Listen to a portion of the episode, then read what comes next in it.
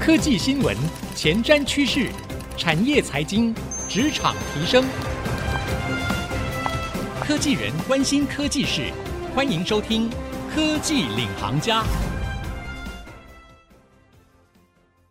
这一次，您也可以入主关浦特区，富宇天骏，自备一百一十八万起，工程结构零付款到交屋。登顶关浦之巅，坐拥科技城新 Costco 双商城，成就人生极致梦想。全国豪宅品牌富宇建设，精铸建筑工艺，见证时代价值。预约专线零三五七九零零九九，富宇天骏。听众朋友您好，欢迎收听 IC 之音主客广播 FM 九七点五科技领航家，我是节目主持人朱楚文。随着全球开始积极的进行节能减碳，电动车的市场也备受瞩目。而事实上呢，现在全世界电动车的龙头当然就是特斯拉了。不过中国的电动车厂紧追在后，可以说现在非常具有企图心。特别是中国的政府大力的扶持，让中国的车厂像是比亚迪等等，在市占率上面开始逐渐的往前迈进，那也逼得呢。最近我们看到特斯拉有很多的动作，像是最近就进行了改款 Model Three，甚至呢还进行了一波降价。近期还有打算要推出一个全新车款，也让大家很期待。听说这个全新车款会非常的平价。那这些电动车的市场变动也带来了。车用晶片，我们在半导体产业的一些变化，到底整个的市场目前情况如何呢？今天我们特别请到了一位专家，对这市场非常的了解，是旺宏电子市场行销处长林明正处长 Martin 来到我们节目，跟我们一起聊聊车用晶片未来趋势。欢迎 Martin。楚文你好，各位听众朋友大家好。好，很开心今天再次邀请到 Martin 来到我们节目当中哦。上一次跟我们聊聊职场话题，嗯、这一次呢要回归到在市场面的观察。我们知道 Martin 呃，因为旺宏本身在车用晶片上面有许多布局，是，所以呢呃，Martin 对于整个电动车啊，或者说车用的半导体的市场的发展，其实是非常的熟悉。嗯、那谈到车用，我们看到最近大家最热门的、最关心的话题，就是我刚刚节目一开始所介绍的电动车大战，现在看起来正开。尤其中国市场打得非常的热络，我们是不是可以请 Martin 先来跟我们分析一下？我们看到特斯拉最近动作频频，又降价，然后又被中国比亚迪紧追在后，到底现在市场状况是什么样子？目前的话，如果我们来看整个电动车呀，或者所谓新能源车的这个市场的崛起的话，我想主要目前看到的还是主要在中国的市场上，这边是会是比较。一枝独秀。嗯，如果你放眼到全世界去的话，其实它的渗透率还没有中国这个市场那么大。所以，不管是特斯拉也好，或者是中国的一些品牌啦，比如说比亚迪啦、蔚来啦这一些小鹏啊这些车厂，他们就会 focus 在他们现在主要的市场。以去年来看的话，大概去年整年的纯电动车出了大概八百万台左右，大概。以全世界每年的所有车来看的话，大概十分之一左右。大概因为每年大概新车的市场大概是八千万台左右。哦，这所有的汽车当中，电动车大概占了十分之一。对，纯电动车。那如果是以各种像有什么 hybrid 啦、插电式的啦，或者是这些油电混合车的话，去年大概出了一千八百万到两千万台之间。所以其实整个新能源车也没有所谓的纯电动，它还是目前还是有混合在一起，有内燃机的啊，跟那个油电混在一起的。因为这个要考虑到现实的问题，就是毕竟如果是纯电动的话，充电的便利性是一个很大的问题。所以我们去观察到说，以去年出了大概八百万台的纯电动车来讲的话，有超过一半是主要是都是在中国市场里面在发售，因为毕竟整个中国政府他们会有一些。政府的一些在后面的支持，比如说它会有一些政策会规定，比如说某一个省所有的公共汽车或者是计程车一定要用电动车，那甚至是可能会用到某一个品牌的电动车。所以如果看到哎某一个品牌它突然销量很大，它很可能在后面它是有一些政策的一些支持。所以主要的话，目前来看的话，当然以中国是。大力在推动所谓的电动车这一块的产业，所以这个也是在全世界各个大车厂，比如说像德国的车厂啊、美国上，他们也对中国这块市场，他们有发展新的电动车或新的能源车，中国市场一定是他们首要要进去的一个最大的市场。是，那为什么他们不像中国政府那样大力的扶植自家的电动车呢？好像电动车其实在欧美这边在运作上面还有一些，比如说像极端气候的考量，是吗？嗯，对对对对，因为在去年的气候的一些极端的变化下呢，突然会发觉说，原来在很寒冷的时候呢，突然没办法充电，这个户外的充电桩就不会 work 了，或者是整个。电池的续航力就会衰减，所以这个都是现在目前电动车或者是一些啊新的这些技术需要持续的去做一些改进或演进，才可以慢慢像我们已经有一两百年的发展的这种所谓内燃机的这种车子来的品质才可以互相干，不然的话，以现在来看的话，电动车其实才刚开始而已，所以它未来还有很多路要走。嗯，所以换句话说，刚刚 Martin 跟我们分析了，现在电动车市场呢，目前大概占整体汽车市场比重是十分之一左右，而电动车。整体市场呢，其中一半的销量都来自于中国，所以大家可以感受到为什么特斯拉要降价了，因为它在中国呢这个非常重要的电动车市场当中遇到强劲的对手，所以呢现在也开始慢慢掀起了价格战哦。那我好奇想问一下 Martin，那现在看到电动车市场出现价格战，这对于网上的零组件供应商们，也就是所谓的半导体们哈，半导体晶片现在也是里面很重要的其中一个零组件嘛。那对于半导体产业会有什？什么样的影响呢？我应该这样来讲哈，就是说以车用的半导体来讲的话，当然我们不是只有 focus 在所谓的新能源车这一块，因为以现在整个车是八千多万台一年的话，其实它几乎每一台都会用到半导体。电动车它只是其中的一部分而已。所以虽然他们现在很如火如荼的在降价也好，在抢市占率也好，但是那个楚文，你有没有发现一件事情？我们在台湾买车。除了电动车，特斯拉有降价之外，我们买其他的车都会涨价呢，没有降价。哎，对，好像是。所以基本上好像只有中国在降价，对不对？对对，所以这个就是一个很吊诡的市场。就好像中国现在是一个独立的异次元空间。对，我们觉得说 我们买车都没有降价，为什么他们买车都很降？因为其实在中国不仅是电动车在降价，连其实它这个降价的举动已经严重到连传统的。就是所谓的内燃机的引擎的汽车也在降价，嗯，因为本来那一块其实跟电动车是没有什么关系的，对，因因为你要买电动车就买电动车嘛，那然后所谓的传统汽车本来一开始还没有受到什么影响，可是因为实在降价降的太可怕了，所以影响到传统的汽车也要降价，所以中国这一块我们有在看，他们或许是。生产太多了，瞬间库存太高，所以急着要销售。因为如果你有注意看的话，其实在中国，我们听到都只有所谓 BYD 啦、蔚来啦、小鹏啊这一些电动车的品牌嘛。对，大厂。嗯，对，其实在中国电动车品牌超过一百家。哇，有很多小厂。有我在那个网络视频上面有看到那种十万块的电动车，然后很小台的，对，而且可以在路上跑。对，所以所以因为基本上电动车进入门槛比传统的内燃机系统其实是简单非常多，所以造成说很多人都觉得说啊，这个是个新兴的市场，所以好像都很多人都可以跳进来做这一块的产业。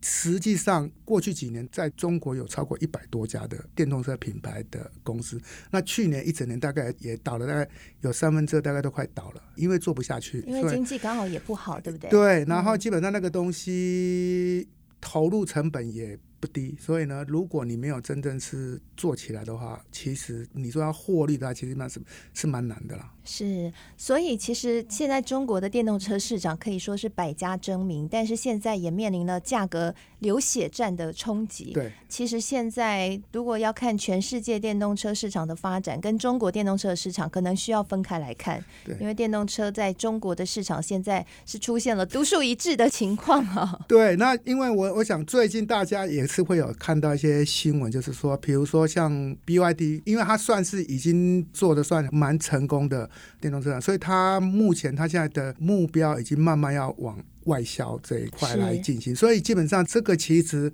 才是整个欧美的这一些主要的大车厂他们害怕的一件事情，就是说一旦他们外销可以突破的话，其实，在不管在对这些传统的这些大车厂，因为他们毕竟他们在电动车的起步是比较慢的，所以之后我觉得还是有一些可以持续做观察，怎么这些欧美的大车厂怎么去看整个中国的这一些电动车，它从内主要是往内销。由内销慢慢转到他要外销的时候，这个这个未来的威胁应该是会比他们在中国里面自己在厮杀的过程中会，我觉得会是更加的激烈。激烈，哎，对对。哇，那看起来。全世界的电动车市场还有好戏可看 哦！马上比亚迪要向全世界出征了。嗯、那我好奇的是，如果说现在电动车市场从中国掀起了价格战，那未来随着比亚迪可能出征到全世界，那在全世界掀起一波有可能的价格战，这是有几率存在的。那这会不会影响到车用半导体的产业发展呢？譬如说。也会压低了车用晶片的相关的价格，还是说在整体电动车，像您刚刚所说的，电动车只占了全球的汽车的总量大概只有十分之一的情况下，诶，成长幅度还有十分之九嘛，所以也还好。我想问一下 Martin 的看法。应该这样来讲哈，如果要讲所谓的车用半导体整个市场的话，它当然它会随着各式的汽车，从不管是新能源车也好，或者是传统的车也好，它会随更智慧化，或者是随着更电子化之后呢，其实它用到半导体的零组件会它会越来越多，它本来就一定会往上的成长。我们目前看到的数据大概是以去年来讲的话，整个车用半导体。大概是六十几个 billion 美金左右，它大概会以每年大概会五到十 percent 的这样的 CAGR，所以你会预期它应该到二零三零年之后会到八十到九十个 billion 美金左右。那所以我想它会持续在做现在，因为它会会随着整个系统的复杂化、智慧化、电子化之后。还是会成长。那至于说，刚刚楚文讲，会不会因为车厂之间的削价竞争，然后造成半导体价格也会往下？我想原则上讲，因为毕竟车用半导体不是一般的消费性的 IC，它基本上它要有一定的品质的程度，还有它要经过各种不同的规呃安规，然后要跨，所以基本上并不是每一个人会做 IC 或做半导体人，他都可以进到这个市场。不管是你是卖机体 IC，或者是你要卖所谓的光电 IC，或者是做所谓的联网 IC 等等等，或者所谓的我们现在讲，比方说所谓的功率半导体一样，这个都是要经过车厂严格的检验跟 qualification，你才可以进入到这个市场。所以针对价格上，它会比较相对是稳定的，它不会说因为终端市场要杀价，半导体厂就要跟着杀价。或许会受到一些压力，但是这个应该还可以相对稳定，对。是，好，刚刚呢，Martin 跟我们分析了关于整体电动车市场，不管是在中国或是全世界的。变化，那以及呢，车用半导体产业未来的可能发展。那休息一下，广告回来，我们继续更深入聊一聊。近期呢，生成式 AI 蔚为风潮，那也带动了整个 AI 蓬勃的发展。这一块是不是可以让整体的汽车市场又迈向一个新的不一样的里程碑呢？那这是不是有助于去带动诶车用记忆体市场有一个新的令人期待的格局呢？休息一下，广告回来继续收听科技领航家。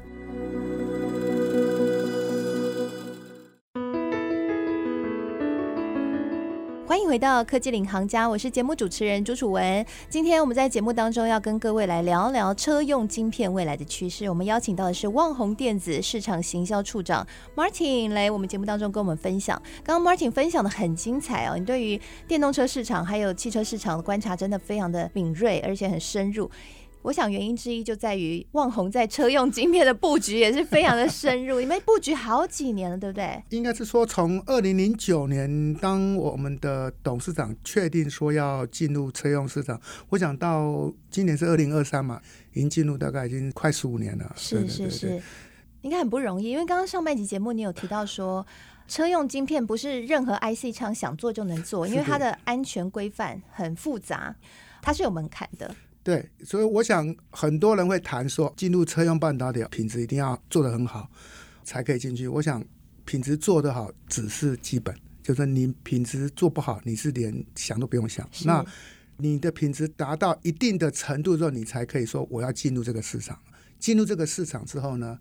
品质还要每一年每一年都要精进。所以呢，我们在这一块呢，我想经过十五年的淬炼之后呢，其实我们现在在整个品质上的话，就每年在求进步。所以我们现在可以把业界在讲说，车厂会要求要用多少 ppm 来当做品质的定义，或者是你品级的一个条件。那经过这十五年来的话，我们在整个车厂这边的话，就在整个车用的这些半导体上，我们已经不仅可以做到 single digit ppm，甚至我们已经进入到 ppb 的一个等级了，等于说是比一个 ppm 还要再小。了解，所以做到 single digit，我们说个位数的 ppm，就是在整个车用晶片里面算非常厉害的。基本上所谓的 ppm 就是它所谓的故障率嘛，所以就就就就一百万克里面只能有。一颗叫做一个 ppm 嘛，哦所以基本上他们会要求为什么要 single digit，就是啊五 ppm，因为他们 ppm 就是一百万颗，一百万颗里面五颗，哇，那是趋近于零的哎。问题那是一颗啊。一台车里面，以目前现在的车里面半导体元件大概有六百颗左右。哦，所以五还要乘以六百。当然不是这样算，我只是因因为半导体元件它是在各种不同的模组里面，所以它是用模组化模组来算，所以它一直会去 driving 说你你的 PPA 要越低越好，越低越要趋近零，就是这个是他们的终极目标，这是车厂的终极目标。那我现在补充点就是说，因为之后的半导体会在车用市场会越来越成长的原因，就是因为。车子越来越自动化，越自动化也好，或者是越来越智慧化也好，或者是越越来越电子化的，所以它 IC 会越用越多。是你的配备越复杂，或者你的电子化越高，你用的。会更多。对，那现在平均八千万多台车，把它平均下来看，目前一台大概是大概六百。哦，所以八千多万台车是包含我们刚刚说的传统的油车，也有混合车，也有电动车，然后有很便宜的车，也有很贵的车。贵的车哈，因为你看很贵的车，有时候那个声光系统就很厉害嘛，那些那个就很多，那个就上面可能就超过一千颗。哦，所以其实我们可以看一台车，如果它的娱乐化的程度越高，啊，你在车上可以做的事情越多，不只是开车而已，里面会搭载的半导体晶片就越多对不对，因为它要更智慧化，然后又更电子化的时候，更数位化之后，其实它里面都会用到很多都都是半导体元件。那如果未来假设跟生成式 AI 做结合，譬如说我可以跟车子对话啊、聊天啊，那里面是不是也会用到更多的半导体的晶片，甚至用到记忆体，或者是不止生成 AI，就是一般的 AI 搭载进去的话？哦，一般这个大家就要分两个。这个如果是讲刚刚讲说生成式 AI 的话，因为生成式 AI 的话，它主要就是可以跟车可以对话。其实这个目前有些车厂已经准备要开始做，但是这个会目前他们已经有贝塔赛的一个测啊，有有有有，就是那个德国的车厂已经有在做，可是他们现在还在贝塔赛，因因为他后后来会发现跟车子透过那个。ChatGPT 在问一些问题的时候，他有时候会回答你一些很 stupid 的回答，所以会造成不太 work，所以他们还在测试。但是基本上，如果以 ChatGPT 来呛的，因为 ChatGPT 这个东西主要是在高运算力的 AI，所以它主要的功能会在 Cloud。由 Cloud 去回复这个所谓的 Check GPT 这个功能，嗯、那车上要用的主要就是联网的速度，就是用五 G 的联网到、哦、到五 G 晶片就对对对对，那五 G 晶片带着联网这个功能，在之后的车会慢慢有，因为你要所谓的进入到所谓 autonomous driving 也好，或者是一些自动驾驶的一些功能啊，所以这些五 G 的联网本来这个就是一个必须的。那如果要以车来讲的话，自动驾驶的话，基本上是另外一个 AI 的概念，就不是所谓的生成式 AI。如果以车上来讲的话，我们一般会把它讲成叫做边缘式 Edge Computing 的 AI。嗯，因为这个是属于要，比如说你要自动驾驶，你整个车里面有非常多，外面有非常多 sensor 去 sensor 你有没有什么障碍物、速度，那它要在边缘马上计算完毕，马上要做修正。所以在车用这一块的话，如果你要真正在车子上可以做到比较跟车子本身的 AI 的话，应该是比较像是 Edge Computing 的 AI 的晶片这一块，嗯、那这里就除了有 AI 的晶片，那可能会搭配到相对应的记忆体了。所以目前我们比较常听到的记忆体，或 Edge Computing 的 AI 的晶片记忆体来的，所以就会有个新的概念，叫做以 Memory Centric 为概念的一个记忆体 IC。就是说，记忆体 IC 以前本来是储存 data 用的，对不对？是。它后来为了要帮忙 Edge Computing，因为如果你要记忆体 IC，你要去运算的时候，你要把资料搬出来给那些逻辑 IC 再算，这样速度太慢了。所以它现在就有一种新新的 memory，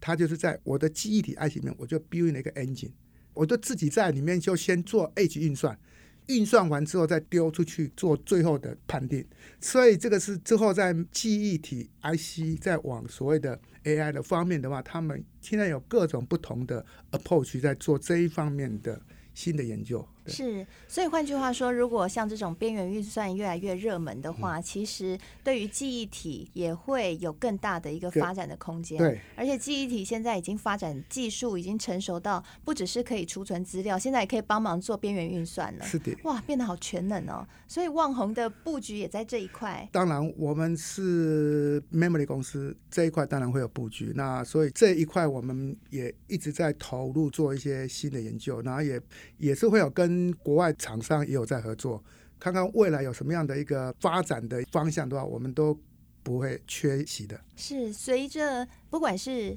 油车或者是。混合车哈，就是有油电的双混合的车，或者是电动车。其实大家都慢慢把车子不只是开车工具而已，而是往越来越娱乐化，或者是你可以跟车子有更多的互动，你在里面可以更多做更多的事情去发展。而这些发展就会用到越来越多的边缘运算，或者是用到越来越多的半导体的晶片。对，那这些东西都会带动整个半导体市场的发展。对，那也会带动像旺宏记忆体发展的更好。对，没有错。以车用的那个半导体来讲，如果以记忆体 IC 来讲的话，我想不只是用我们公司做的 IC，因为我们公司主要是做 Flash Memory，主要是做 NOR Flash。其实，在整个车用市场里面，Memory IC 用最多的、产值最高的是第一轮第 DRAM 大概占整个车用记忆体半导体超过一半。第二大的话，大概占大概三十 percent，它是所谓的。n a n flash 大容量的 n a n flash，就是那种可能几 Gigabyte 啊，可能是纯 UFS 或者 SD 这种，在车里面的也是很多的。那剩下的大概不到百分之二十啊，就会所谓的 no Flash 啦，或者是所谓的一些 EEPROM，然后或者一些早期的一些很小容量的 eSQUARE 或者是 SRAM 这种东西。所以如果以车用市场的话，我想。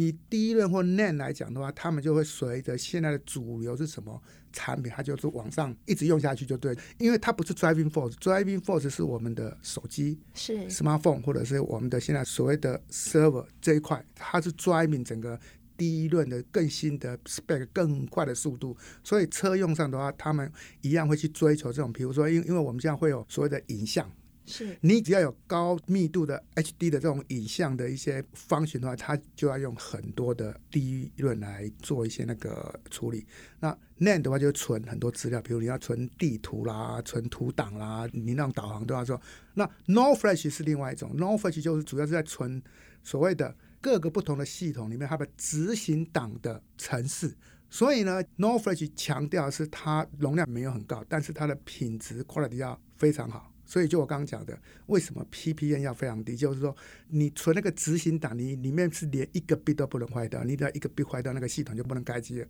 但是你存图档的 NAND 啊，或者 DRAM 的。